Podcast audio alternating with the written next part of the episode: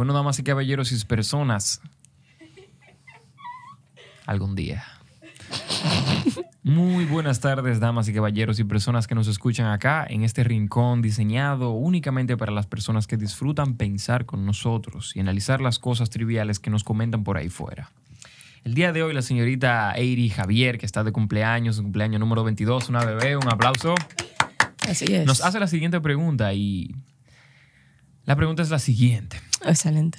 La siguiente la pregunta. siguiente pregunta es la siguiente porque sigue, porque es una pregunta que Porque sigue la pregunta, o sea, ahora, todavía que sigue viene la ahora pregunta. mismo. ¿Cómo sabemos qué cosas tomarnos personal y qué cosas no tomarnos personal? Profundicemos en esta nueva entrega, fresquecita como el pan horneado, de la mesa.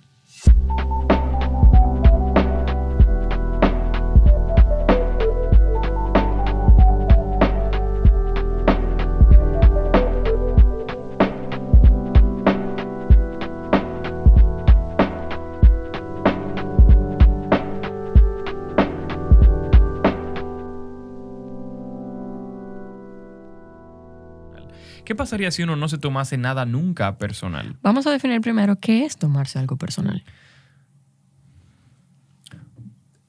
Muy, muy buena forma de empezar. Suponemos a la hora de uno que yo interprete, ¿verdad? De referirse a otro, como que, ah, no te tome eso personal, es más que no te inter, como que no tome ese mensaje como que fue para ti, porque verdaderamente fue para ti eso que transmitieron. Es más como la energía con la que transmitieron el mensaje, porque al parecer eso es lo que puede tender a ofender.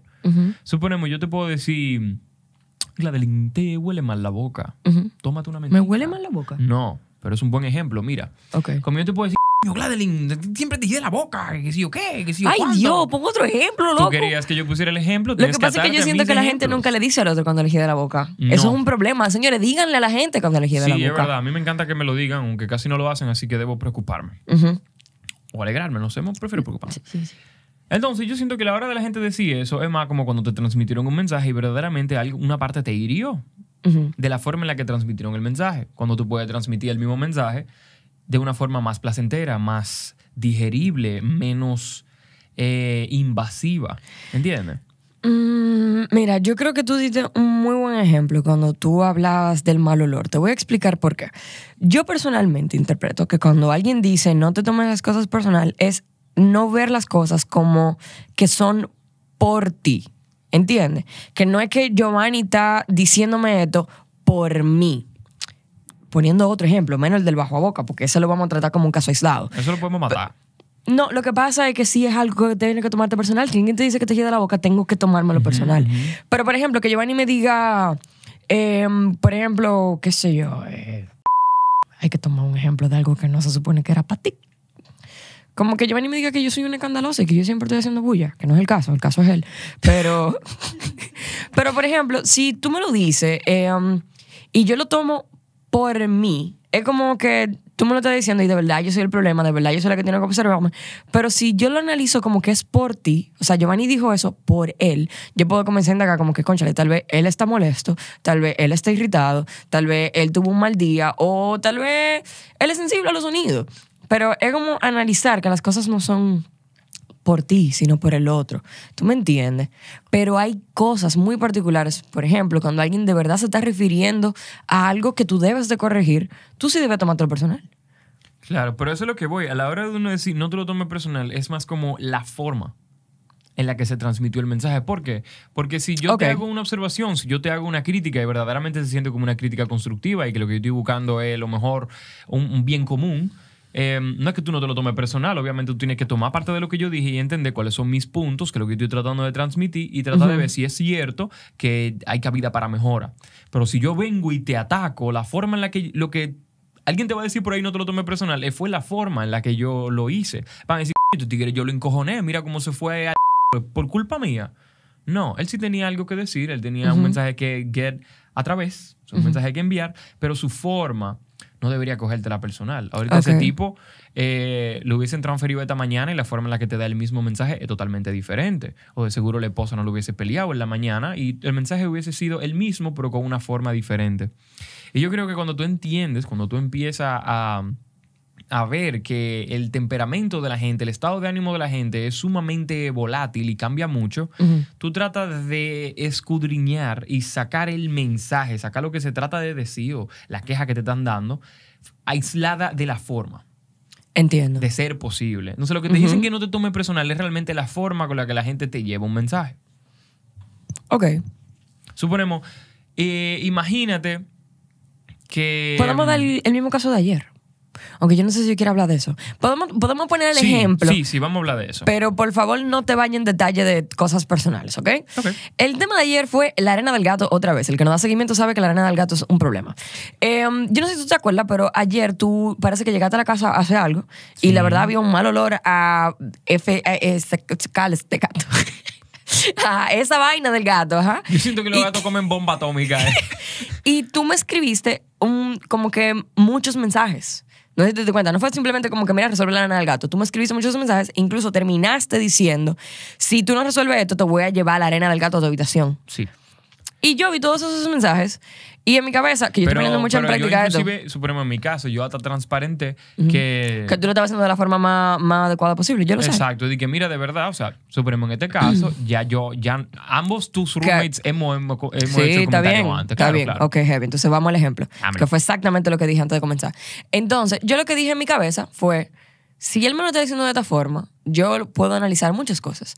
Pero de verdad, lo primero que yo tengo que, que, que revisar y agarrarme bien es tu forma de responder. Por ejemplo, tú no debes, o sea, se supone que tú nunca debes tomarte la cosa personal. Sin embargo, no es, no es real que tú siempre vas a meditar eso antes de reaccionar a lo que la gente te está diciendo. Claro. Una cosa muy importante es que usted puede desarrollar la práctica de no tomárselo personal después de que la situación pasó. ¿Entiendes? Es como que responde de la forma más sutil y después entonces tú como que revuelve en tu cabeza cómo yo voy a digerir que esto no fue personal. ¿Tú me entiendes? O sea, yo pude en ese momento haberte respondido un reguero de vaina porque la verdad no te voy a mentir, me sentí mal cuando tú me dijiste te la voy a llevar a tu cuarto. Cuando realmente hay otras cosas que pasa con Luisa o que pasa contigo que de alguna forma u otra afectan también en el ecosistema de la casa. Que no les voy a mencionar porque ese no es el, ese no es el episodio de hoy. Pero yo dije, ok, esto de alguna forma u otra me está haciendo sentir de esta manera, pero yo primero voy a, a responder como que sutil y después entonces yo me emburujo con mis pensamientos para yo deshacerme de la idea de que esto es un ataque a mi persona. ¿Entiendes? No tiene... No, no hablo del caso específico. Estoy hablando de recomendar a la gente Ya. a que primero responda.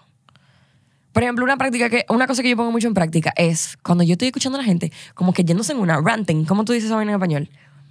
Ventilando. ventilando así, bla, bla, bla, bla, bla, bla, bla. Yo me lo imagino de verdad, y es un ejercicio que ya me sale natural, me lo imagino literalmente hablando solo. Es parte. Cuando tú estás, por ejemplo, y tú te ven una diciéndome que no, que esto y esto y aquello, y te he dicho mil veces que esto y esto y lo otro, yo me los imagino que están hablando solo. Que y están que, pensando en voz alta. ajá, y que yo estoy simplemente aquí. Y eso me ha ayudado mucho, me ha ayudado bastante. ¿Cómo disasociarte de ese preciso momento? Claro, sí Porque yo no, no tengo por qué absorber de verdad el mal humor con el que anda la gente. Porque muchas veces es, simplemente mal humor. Sin embargo. La pregunta es cuándo sí tomarse las cosas personal. Pero yo siento que mm, le di todo ese título, pero yo quiero como que acercarme al tema desde otro punto de vista. Es decir, si tú no te tomases nada personal, mucha gente como que va a, mm, a expresar sus, el mensaje que quiera atravesar de la forma en la que le dé su gana y realmente va a ver que en ti es una persona que se le hace muy difícil controlar. Es una persona que se le hace muy difícil, suponemos, tratar de sacarle un estado de ánimo negativo o de que tú te enojes o te van a ver como una persona demasiado pacifista o demasiado tranquilo. Y a veces cuando tú trates de dar tu mensaje, eh, el tuyo, de la forma en la que lo des o entendiendo que tú lo das de una forma serena, ya que eres una persona con este autocontrol, yo siento que tu mensaje no tiene la misma fuerza que cuando tú lo atas a una emoción. Es decir, ¿Cómo así? Vamos a coger el mismo ejemplo de la arena del gato. Vamos a decir que ya antes nosotros te hemos dicho, mira, Gladeline, oye, me huele a mierda la casa desde que tú Ujú. entras, vamos a hacer algo con la arena del gato. Gladeline, tú ves que entrar al cuarto de ahí atrás, eh, parece que se murió una gente. Ve a ver qué es lo que pasa. Ujú. Y tú ves como que no, no pasa nada. Tú llegas un día y tú sueltas un c que los cristales tiemblen y tú agarras un plato y lo explota en el piso, ese día todo el mundo va a voltear a ver qué fue lo que pasó y te van a prestar mucha atención porque lo van a atar estas emociones negativas y la gente va a tener que reaccionar. Y yo siento que en ese tipo de momentos suponemos, sí es útil uno entre comillas, dejarse consumir por algunas emociones, pero no dejarte consumir por ellas, si- sino apalancarte de ellas. Suponemos, yo puedo llegar todos los días aquí y quejarme de un problema, coño Gladeline, no me dé, Gladeline, no me dé, Gladeline. Un Pero no, no me dé, no me dé, no creo que sea el ejemplo correcto, porque yo No, estoy afectando tu espacio no- personal. O no me joda, tú sabes, no me joda. Coño, Ajá. deja de joderme. Tú tienes el día entero jodiéndome. El momento que yo me pare y te diga, coño, no me joda y te di un pecozón, tú no me vuelves a joder. Tú no me vuelves a joder. Tú y el balón del nivel de seriedad que tú me vas a tomar, en el cual yo te lo digo siendo una persona serena y una persona madura y bien puesta, a cuando yo soy un tipo bruto, que si tú me jodes, tú vas a un trompón. Por alguna razón te van a tomar un poco más en serio si tú apalancas tus mensajes de emociones. A veces son emociones positivas, Yo lo que creo es que. ah, yo creo que no es el tema de la emoción. Yo creo que es más el tono en el que tú dices las cosas. Claro, suponemos, em, vamos otra vez el, el ejemplo del gato. Si ¿Vamos yo- a otro ya? Lo que pasa es que te voy a dar una variable. Ajá. Si yo a la hora de ser un tipo pacifista decido que nunca voy a gritar respecto a la del gato y muy pacíficamente voy a agarrar toda Pero la es arena del exactamente gato. lo que te estoy diciendo que no es. No es que sea pacifista, es el tono. Porque también ser asertivo es saber con qué tono tú dices las cosas. Y no necesariamente es meterle emoción. Si es tú estás en tu casa con tu familia y tú para resolver un problema tienes que gritar un que tiemblan los cristales y explotó un plato en el piso, I would be scared. Yo entiendo lo siguiente y tienes toda la razón. Pero la, me imagino que la gente es asertiva o que la gente a la hora de utilizar un tono asertivo para decir las cosas parte del hecho de que con tu tono de asertividad, si lo que tú estás exigiendo no se cumple, va a haber una consecuencia. Una de las claves del poder es nunca tener que recurrir a este famoso poder que se esconde detrás de la, o sea, detrás de la asertividad. Es decir, si tú fueses el tigre más malo del colegio, del curso, y tú eres el tigre como que, ah, sí, que contigo no, y en algún momento tú tienes que usar ese poder, en ese momento tu poder en teoría se pierde. Por alguna razón que yo no he llegado a entender porque no he tenido que llegar a ese punto. Ok. Es decir, em, no, no tengo cómo ponértelo en palabras más llanas. El punto es que debe existir una consecuencia, por lo menos en tu cabeza, aunque tú nunca la uses. La razón es, ¿por qué tú me vas a hablar? ¿Por qué? Porque tú usaste otro tono, yo tengo que hacerte caso. Cuando a veces uno le habla con otro tono a los viejos de uno, cuando uno quiere algo, déjame salir o, o dame un poquito más de libertad, y ellos te dicen, ay, como que, ¿cuál es la consecuencia con la que tú me estás viniendo? Pero entonces una pregunta, vamos al mismo tema de los padres, ya que mucha de la gente que nos ve son, dite tú, menores de edad y viven bajo, bajo la tutela de sus padres. Mm, Sus padres no lo dejan salir, y no lo dejan salir, y no lo dejan salir. Y ellos son gente, son entre comillas adultos. Porque dite tú tienen 17 años, y lo que en su casa le dicen es, no, tú vives, tú vives en mi casa, tú no vas a salir. Lo Claro. que yo estoy incentivando a nadie a ser malcriado, pero la verdad que en ese momento yo no le, yo no le recomendaría a nadie que atine ni a las emociones, ni a que hay consecuencias, Para nada. sino a No ser diciendo- asertivo. Incluso el poder de la persuasión es algo que tenemos que tomar mucho en consideración aquí. Y es que usando las palabras correctas, tú realmente puedes persuadir a alguien a hacer lo que tú quieres que haga. Es posible. Ok. pero entendiendo que no siempre tú, tú vas a tener un 100% de, de success rate, Eh, un ok. 100% tasa de éxito. Ok, entonces lo que estamos diciendo en este momento es que pudiese ser el caso que muchas veces cuando la gente dice algo que tú no deberías tomarte personal es que en ese momento es acudiendo a decirte la cosa en un tono para que tú sí le hagas caso. Bueno, ¿qué sucede? Realmente yo no estoy optando esto como mi primera opción, sino como la última. Es decir, como, como agarré y usé la arena del gato, dije, en vez de yo agarrar y decir y, y joder con la arena del gato, yo muy pacíficamente la tomo y cambio mi forma a una más sutil poniendo la caja de arena de gato en tu cuarto y vas a decir, Bárbaro, ojalá hubiese estado limpia. Ok, pero entonces no una pregunta, eh, porque vuelvo al tema donde comenzamos. Eh, um, el plan es saber si cuando la gente te está diciendo algo en un tono que tú no debes de tomártelo personal, realmente es alguien acudiendo a la última, eh, al último recurso o si realmente es alguien que está teniendo algo que lo está molestando por otro lado. ¿Entiendes? Perdón, eso cuando usan asertividad. ¿Qué? Tú me estás hablando de... Tú me cuando estás una- diciendo que tú acudirías a decirle algo a, algo a alguien de mala forma si realmente es tu último recurso. Y mi pregunta es, Sí, claro. cuando alguien te dice algo que tú decides, yo no me lo voy a tomar personal, ¿cómo tú sabes que no hay alguien acudiendo a su último recurso? ¿Cómo podemos definir que realmente sí debo tomarme personal? Bueno, porque en este caso yo me estoy usando yo mismo como punto de referencia y entender que si en un momento yo te respondo con algún tipo de rabieta arraigada a una emoción negativa o fuerte, es mi último recurso, pero llega, hay gente, y tú sabes que hay gente, que por la forma en la que simplemente fueron conectados, hablando de su psiquis, es su primer recurso o su único recurso. Eso no lo puedo definir yo, no podemos entender como que todo el mundo es igual. O sea, que yo sí pudiese tomármelo personal o sí pudiese poner atención cuando yo conozco a esta persona y yo sé que realmente no suelen Claro. reaccionar de esa forma. Pero se, se te hace más sencillo cuando a veces se te hace también mucho más complicado entender que una persona que tú la has visto en un momento sumamente tranquilo y de la nada está perdiendo la cabeza, se te puede hacer un poquito más difícil verlo eh, y no tomártelo personal como a veces se te puede hacer fácil. No sé por qué. A mí se me haría muy fácil. Yo estoy en mi cabeza como que, wow, a este tigre le está pasando algo ahora mismo. Y yo no, de verdad no tengo idea de lo que es. Pero no, no. Yo no me tomo las cosas personales. que se me hace- Últimamente me, gusta, me gusta eso. Se me hace más fácil cuando una persona que yo no conozco. Porque yo puedo inventarme el contexto en mi cabeza para ponerlo en una posición más favorable. Pero cuando Ok. quedo con una persona que tú conoces, que tú la has visto sereno, y de la nada te está hablando de una forma, tú te dices que, pero este. Y este. Pero obviamente. Pero hay eso, eso que tomas a lo personal, sí. Claro, porque hay contexto que me falta. Em, suponemos ¿Y, ¿Y por qué se te hace tan difícil inventarte el contexto cuando es una persona que tú conoces? porque no va a ser tu primera opción. ¿Cómo así? Porque este caso hipotético que tú te vas a inventar tiene obviamente al instante, así tiene mucho menos peso que toda la realidad que tú vienes construyendo desde hace tiempo. O sea, toda la idea que tú vienes construyendo desde hace tiempo. Pero que usualmente las cosas que pone la gente de mal humor son eventualidades. No son parte que te pasan en la vida entera. Por ejemplo, si un día tú estás de mal humor por algo que tú me dijiste, yo puedo, yo puedo imaginarme mil y una vaina que te pueden entrar de mal humor. Correcto, correcto, pero contrasta con la mil y una forma en la que tú me has visto de buen humor. Cuando con una gente es random, yo lo veo de mal humor y yo digo, lo que pena, de seguro se lo está llevando el... Ya, es como que te da más, es más fácil para ti darle validez cuando tú crees Esta que... persona no me conoce. O sea, ¿cómo yo me lo puedo tomar personal? Esta persona no me conoce. Él no tiene ahora mismo ningún punto de fuerza, de eje, para molestarse conmigo. O sea, él está molesto con algo, pero él tiene muy poco contexto de mí para yo sentir que él está molesto conmigo. Dite tú un tigre que se te atraviesa en la calle, un tigre que se te mete en la fila del banco, un tigre que sin querer te empuja en la calle, un tigre que te habla mal en la calle porque tú le estás dando un servicio. Esa gente no te conoce.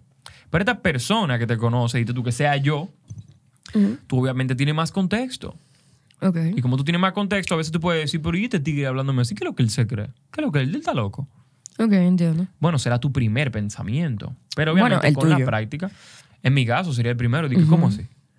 Pero es parte de crecer, es parte de evolucionar, tú sabes, darle delay a las emociones repentinas, como que a, la- a lo- a las emociones que son negativas, que van a sacar de ti cosas negativas o ideas negativas como el enojo, la ira, la furia, la envidia, tú tienes que darle tiempo y eso es parte de crecer, es parte de evolucionar. Principalmente la ira y el enojo, su rival más grande es el delay. No sé cómo traducirlo. El... No sé, el retraso en tiempo. qué sé Es el yo. retraso. Es el retraso, es precisamente el retraso. O sea, hoy tú puedes intercojonar por algo y yo te aseguro que si antes de responderme tú esperas 24 horas, tu posición va a ser totalmente Sí. diferente. Yo me he enfrentado con situaciones que yo digo que yo voy a tener que darle toda una semana y pasa una semana y digo yo voy a tener que darle unos días más y tengo que darle unos días más. Porque tú sientes que tiene mucha ira. Porque siento que si. Que aunque lo que yo quiera dejar a entender sobre lo que sucedió X o Y sea algo muy puntual, sea un mensaje, mi forma no va a ser la mejor. Es decir, tú me hablaste mal por X o por Y. Y yo te tengo que decir, no me hables así. Si yo te lo digo en ese momento, mi forma va a cambiar. Así yo te lo digo en una semana. Es el mismo mensaje. Lo único que va a cambiar es la forma. Entonces, Ok. a la ira, cuando tú le das retraso, tú cambias la forma inevitablemente. Ok, entonces yo siento que el no tomarte a lo personal reduce ese tiempo necesario para que tú puedas dar un mensaje distinto. Correcto. Y es un mensaje sumamente útil para las personas que son emprendedores, para la gente que trabajan, para la gente que trabajan para un superior o que tienen que manejar un equipo. Si ustedes quieren conservar su trabajo y tener lo mejor para ustedes, es que cuando ustedes tengan que dar un mensaje un poco difícil y ustedes ahora mismo se sientan un poco agitados, retrásenlo, retrásenlo por ustedes mismos. Se van a acordar de mí. Y se lo van a agradecer. Yo creo que hay mucha satisfacción personal detrás de ese tipo de cosas. O sea, a veces yo lo hago no solamente porque el mensaje yo sé que lo voy a llevar de una mejor forma, sino porque me voy a sentir mejor con mí mismo. Y me imagino también que hay mucha satisfacción personal cuando tú lo dices en el momento también. Ridículo, en pila, pila. Porque tú dices como que mierda, ok, este tigre me estaba haciendo la vida imposible, pues yo le respondí para atrás y no me lo agarré. Y como que siento que ahí, no lo digo por experiencia propia, porque la verdad es que el yo sentí que me envolví en emoción para decirte algo, me hace sentir muy mal. Me hace sentir como que flaqueé. ¿Tú me entiendes? Pero yo sí le puedo ver en la cara a la gente la satisfacción después de que dice una vaina así explosiva, atado a emoción, y después en mi cabeza es como que esta persona no tomó ni dos segundos para premeditar lo que iba a decir. Qué pena. Claro, me imagino que uno tiene que coger el pulso porque a veces, eh, y es muy pocas veces que me sucede, pero me sucede cuando yo realmente, en teoría, me siento pila de mal y me siento enojado y lo hago en ese preciso momento, es porque al mismo tiempo yo quería expresar, yo quería dejar entender que tanto me molestó. Y a veces lo transparento y digo, y lo estoy haciendo ahora para que tú entiendas lo mucho que esto me dolió o me hiere o me molesta o me enoja sabiendo que si yo no te dejo entender lo mucho que me molestó, o sea, visualmente, lo mucho que, o textualmente, lo mucho que me siento mal y lo, lo retraso, tú nunca te vas a dar cuenta de qué tan mal eso me puso, de qué tanto eso me afectó, de qué tanto me pudo haber enojado, me pudo haber hecho sentir mal o lo que sea. Y a veces, cuando tú mantienes a la gente ciega de eso, vuelven y repiten el caso porque se dieron cuenta de que la consecuencia no fue tan grande. Por eso hablo de explotar un vaso un día. Porque la gente, tú sabes, tiene que tener miedo de alguna consecuencia. La gente no tiene que tener miedo de una consecuencia. Digo tener miedo cuando la gente como que se está pasando de las rayas, pero la verdad es que somos gente Yo lo que grande creo, yo y lo que creo es que todo está en tú poner límites. Full. Porque la consecuencia no debe de ser amenazante. No es que tú vas a amenazar a la gente con cosas. Es que si tú me sigues hablando de esa forma, yo no voy a poder trabajar contigo. Es un límite. Y que yo entienda que si yo sigo haciendo eso, yo no voy a, tú no vas a seguir trabajando conmigo. No es que si tú sigues hablándome de esa forma, yo voy a hacer esto y esto y esto y aquello y tú vas a ver. No. Es cierto, es cierto. Es poner límites, no consecuencia, no amenazar. Lo que pasa es que, para, dar- o sea, en este caso dándote la razón, a veces me duele cuando la gente, por yo, por yo crecer mentalmente, eh, no se topa con un yo más difícil de manejar. Pero es que yo creo que la gente que es difícil de manejar no necesariamente es algo bueno. Lo que pasa es que realmente los ayuda a crecer. Los ayuda a crecer. Yo lo que, ok, lo que pasa es que yo siento que tú te estás refiriendo a que esta persona entienda que no debe de seguir sobrepasando ese límite. Correcto. Pero yo no creo que el problema sea que tú no estás demostrando que, ah, que tú no debes de hacer esto. Es asertividad y poner límites. Yo creo que realmente es lo mismo, viene de ti, no de la otra persona. Sí, yo sé, yo sé. ¿Entiendes? Sí. Lo que pasa es que quizá en el momento que yo lo veo, y no me malinterpreten, en verdad, yo soy una persona sumamente pacífica y una persona que, palaveraje, yo soy sumamente sereno. Por eso a mí me extraña tanto cada vez que te escucho hablando así, porque es que tú no eres así. No lo soy, no lo soy. Y a veces, suponemos que me he visto como que respondiendo ahí mismo, son muy pocas veces, pero a veces cuando veo que yo me estoy controlando, veo que estoy privando a las otras personas de un crecimiento. Que obviamente, sí, voy a tener que darte un poquito más de contexto. Em, hay gente que por aguantar mierda, básicamente le permite al otro postergar relaciones que debieron acabar en menos tiempo. ¿Cómo así? En caso específico no son las relaciones. Pero por tú ser un poquito más serena y un poquito más tolerante, yo puedo ser un poquito más intolerante y más impulsivo por más tiempo. Cuando realmente es una, algo que debería frenarse en seco. Pero lo primero es que tú no eres nadie para estar enseñándole al otro cómo debe de ser. O sea, No, tú lo que tienes que poner límite tú. Yo sé, eso es lo que me da un poco de pena. Ver cómo mi Entonces, yo- serenidad va a limitar tu crecimiento. Y no solamente te va a pasar conmigo, en el cual yo me estoy yendo pacíficamente, otra gente te va a reventar. Y si tú tienes un approach, un acercamiento más acertado y le dices a esta persona, mira, la verdad que con esta tranquilidad con la que yo estoy manejando las cosas, pareciera que no te estoy ayudando porque tú sigues teniendo el mismo comportamiento que no solamente para mí, sino que para varios en el equipo es sumamente irritante y la verdad que te hace una persona totalmente insoportable.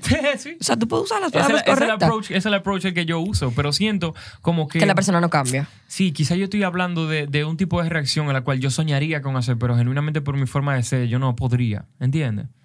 Es decir, eh, un mal día yo me puedo encojonar por algo, pero yo no soy el tipo que va y te va a hablar mal y va a un plato en el piso, pero es una forma hipotética, es una forma metafórica, es decir, expresa eh, lo mucho que te está doliendo en este momento, lo que está pasando, porque así lo sientes. Y tú, tú sientes que no va a haber una consecuencia tan grande de tú expresar cómo te sientes y puede haber algún tipo de retroalimentación por eso, no te limites a hacerlo. Yo siento que esa ira, o no ira, pero esa así como, esa impotencia Ese que tú sientes, así. es como una impotencia, porque tú sientes que tu herramienta que debes usar no te está No está funcionando. funcionando, claro. Yo siento que esa impotencia viene de tomarse las cosas personal. Sin embargo, ese tomarme las cosas personal pareciera ser, en tu caso, involuntario. Es como que si tú tuviese otra cosa que te hacen sentir que sí son personales.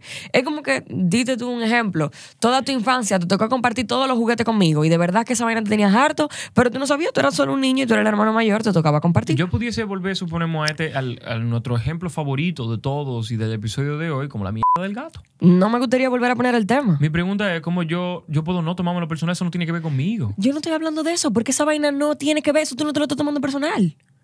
Yo estoy hablando de otra cosa, que te dan ganas de explotar una vaina en el piso. Porque a mí me pareciera que todo lo que tú estás hablando de aquí eh, a- ahorita es algo que te pasa muy recurrentemente, porque lo puedo sentir en tu forma de abordar el tema. Mm, es que tendría, estoy suponemos, tuviese que pensar en casos muy puntuales, pero no nada que yo frecuente. Ok, pues entonces voy a seguir diciendo lo que te iba a decir. Por ejemplo, tú te ha tocado compartir los juguetes conmigo la vida entera y esa vaina no te tripió para nada. Y ahora a este punto, cada vez que te toca compartir algo con alguien, o dite tú que alguien coja de tu comida o de lo que tú estás haciendo sin pedirte permiso, lo que sea, esa vaina te, te irrite a sobremanera y tú no entiendes por qué. Claro. Es algo que tú te estás tomando personal sin entender por qué tú te tomas eso tan personal. Entonces, a lo que voy, muchas veces cuando uno siente esta, esta impotencia, viene de que hay algo más para atrás que tú tienes que resolver. Que tú te estás tomando eso personal de esa manera porque de- definitivamente por algo te topa de esa manera. ¿Entiendes? Como que hay muchas cosas que yo pudiese hacer que de verdad no te importan. Pero hay otras que pareciera que sin sentido alguno te irritan bastante. Sí, claro. Entonces, yo creo que cuando tú sientes esa impotencia o esa ira o ese voy a tener que durar una semana para poder manejar esta vaina, hay algo que va más allá de lo que te pasó, Claro. que es lo que tú tienes que revisar. Como que esa, esa semana te da para aliviar el, el- el dolor o la situación, pero no para tratar la vaina de raíz. Como que yo siento que hay una introspectiva mucho más amplia que uno tiene que hacer para adentro. Y a veces, de verdad, el trabajo es de uno, no es del otro. El otro tú tienes que dejarlo que se explote contra una pared. Y que sea, bueno, si tú quieres funcionar para ayudarlo a crecer y que te cojan de samba, pues heavy. Pero yo personalmente no quiero ser samba de nadie. Si usted tiene un problema que Que resolver, te cojan de zamba, porque si la persona que está expresando, suponemos, esta emoción incómoda de, de enfrentar tú. ¿Cómo ellos te están cogiendo de zamba? Ellos te Por- pueden estar cogiendo de zamba si realmente tú siempre les reaccionas de una forma sumamente sutil y le dejas saber, ah, no, mira, régimen de consecuencia, aunque se lo diga con vaina y sigue sucediendo, al fin y al cabo, eres tú que estás prolongando todo esto por tú ser tan tolerante. No, porque me refiero, bueno, porque en este caso, muy personal, el samba es yo dedicarte mi energía y mi tiempo a tu problema que tú no has resuelto. A nivel full. ¿Entiendes? Porque de verdad, si tú conectas los cables que tú tienes que conectar, cuando el otro se esté explotando y pareciera que eso viene a poner ti, si tú lo piensas bien, eso no tiene nada que ver contigo. No, si tú te puedes desconectar. Nada que ver contigo. Ay, mi madre. Ajá. Ay, mi madre, era el término correcto. Ay, mi madre. Ay, mi madre. Y seguir con tu vida. Se volvió loco. Exacto. Entonces al otro que se resuelva. Ahora, si tú quieres ayudarlo a que él crezca como Sí. persona, que te coja de samba. Curiosamente, la única vez que yo tuve que darle delay a un momento que yo me sentí sumamente mal, así fue con un cliente, no fue ni siquiera en mis relaciones interpersonales. Ok. Puede ser porque con este cliente yo tengo, tengo todavía una muy buena relación Ujú. y en un momento sentí que se aprovecharon muy feo de mí porque obviamente un cliente que te contrata, porque tiene capital para contratarte, anda en tiene una posición superior a ti. un Mm, estatus entre ciertas cosas. Entonces, la persona cuando a veces abusan un poquito de su poder, tú sabes, pueden dejar a los suplidores muy mal parados. Ok. Y suponemos en este caso que era un cliente que, suponemos, yo entiendo que conectamos y que nos ayudamos mutuamente. Cuando te dejan de la nada mal parado, yo digo, "C***, loco, o sea, se supone que somos un equipo, tú no me haces este tipo de cosas. Pero para tratar de preservar esa relación y no decirle tres vainas, decirle, tú me vuelves a hacer esa vaina y vete al hermano, trabajamos más, yo tuve que durar una semana. Ok. O sea, para yo poder escribirle, para yo poder responderle, para yo decirle, mira, esto es lo que está pasando, está pasando esto y esto, obviamente yo me siento mal por esto, ustedes se sienten mal por aquello y vamos a tratar de llegar a un punto medio. Pero si tú revientas ahí mismo, principalmente con un cliente, que son la gente que te pagan y te dan sustento en tu casa, tú corres un 99.9% de chance de perderlo, porque ellos no tienen que joder contigo si hay más suplidores. Bueno, ok. Yo lo que creo que ahí lo que pasó fue que el approach fue emocional. Porque que si hubiese sido un cliente con el que tú no tienes tanta confianza, te pudo haber hecho lo mismo y tú lo que haces es decir, ah, mira, para la próxima colaboración, estos son los nuevos acuerdos. O sea, estos son mis nuevos parámetros. Claro, claro. Pero para tú decirlo Porque con es esa ahí que va, serenidad. es poner límite. O sea, no es consecuencia, es el límite. Claro. Es decir, si esto vuelve a pasar, yo no voy a poder trabajar con ustedes. O si esto vuelve a pasar, mi forma de manejar las cosas es que su factura suba un 5%, por ejemplo, y que ya las cosas estén habladas. Pero para eso, para tú poder abordarlo con toda esa profesionalidad y serenidad de un profesional, Ujú. tuviste que darle tiempo a tu ira, tuviste que aplazarla hasta que ella se disipó, Porque ya habían emociones involucradas. porque ya habían emociones involucradas. Usa sus emociones cuando de verdad vale la pena. La Sí. gente anda muy loca en la calle y anda con muchos problemas arriba. Usted, cuando usted ve a alguien de mal humor, usted dice que, wow, lo más seguro tiene muy poquito dinero en su cuenta.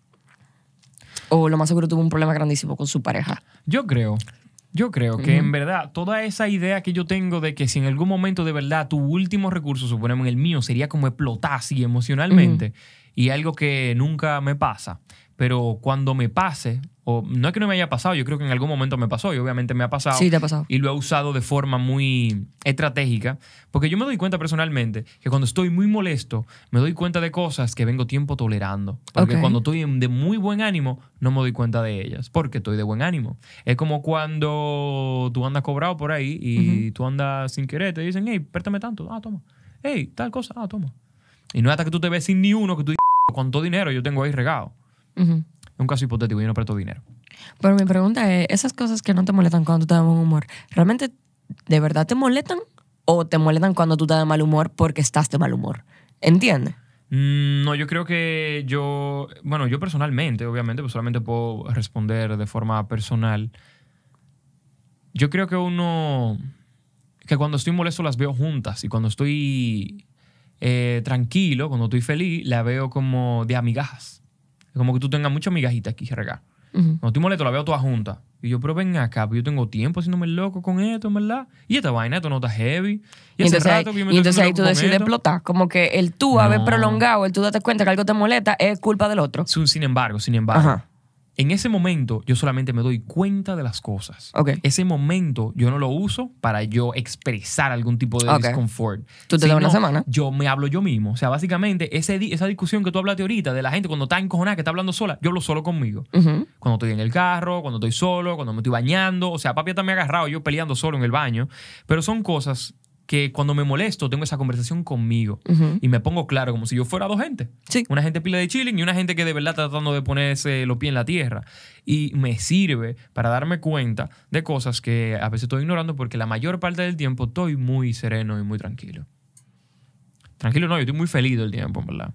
Ok, pues vamos a cerrarlo entonces. Eh, A la gente que nos deje saber cómo manejan su... Exacto. Si usted está de acuerdo con nosotros, déjanos ahí abajo saber por qué y en qué momento. Y si usted está en desacuerdo conmigo, con Gladerin, déjeme saber. Y O cómo usted se maneja. Y nosotros vamos a leer todas sus respuestas. Déjenos saber usted cómo usted se maneja y cómo usted entiende que nosotros pudiésemos mejorar o cómo usted pudiese mejorar. Ok, una pausa. Eh, con relación a todo este tema que nosotros hemos hablado, hay un muy buen libro que les puedo recomendar que se llama Los Cuatro Acuerdos. Es, es bíblico, o sea, esa vaina usted tiene que leérsela y aprendérsela y memorizársela y regar la voz, porque le va a dar mucha paz y mucha serenidad para manejar esas cosas. A nivel, a nivel. Eh, bueno, sin más que agregar, la señorita Gladeline Cristal Raposo, su psicóloga favorita y buena amiga, y yo, su amigo el Yoba, en una entrega más de su ringón favorito en el ciberespacio, la mesa. Así es. El día de hoy hablaremos del tema, el tema sumamente importante que todos tanto esperan que comentemos. Dile, Gladeline, ¿cuál es el tema, el que preparaste anoche tú solita? El tema es... Oh, muy interesante.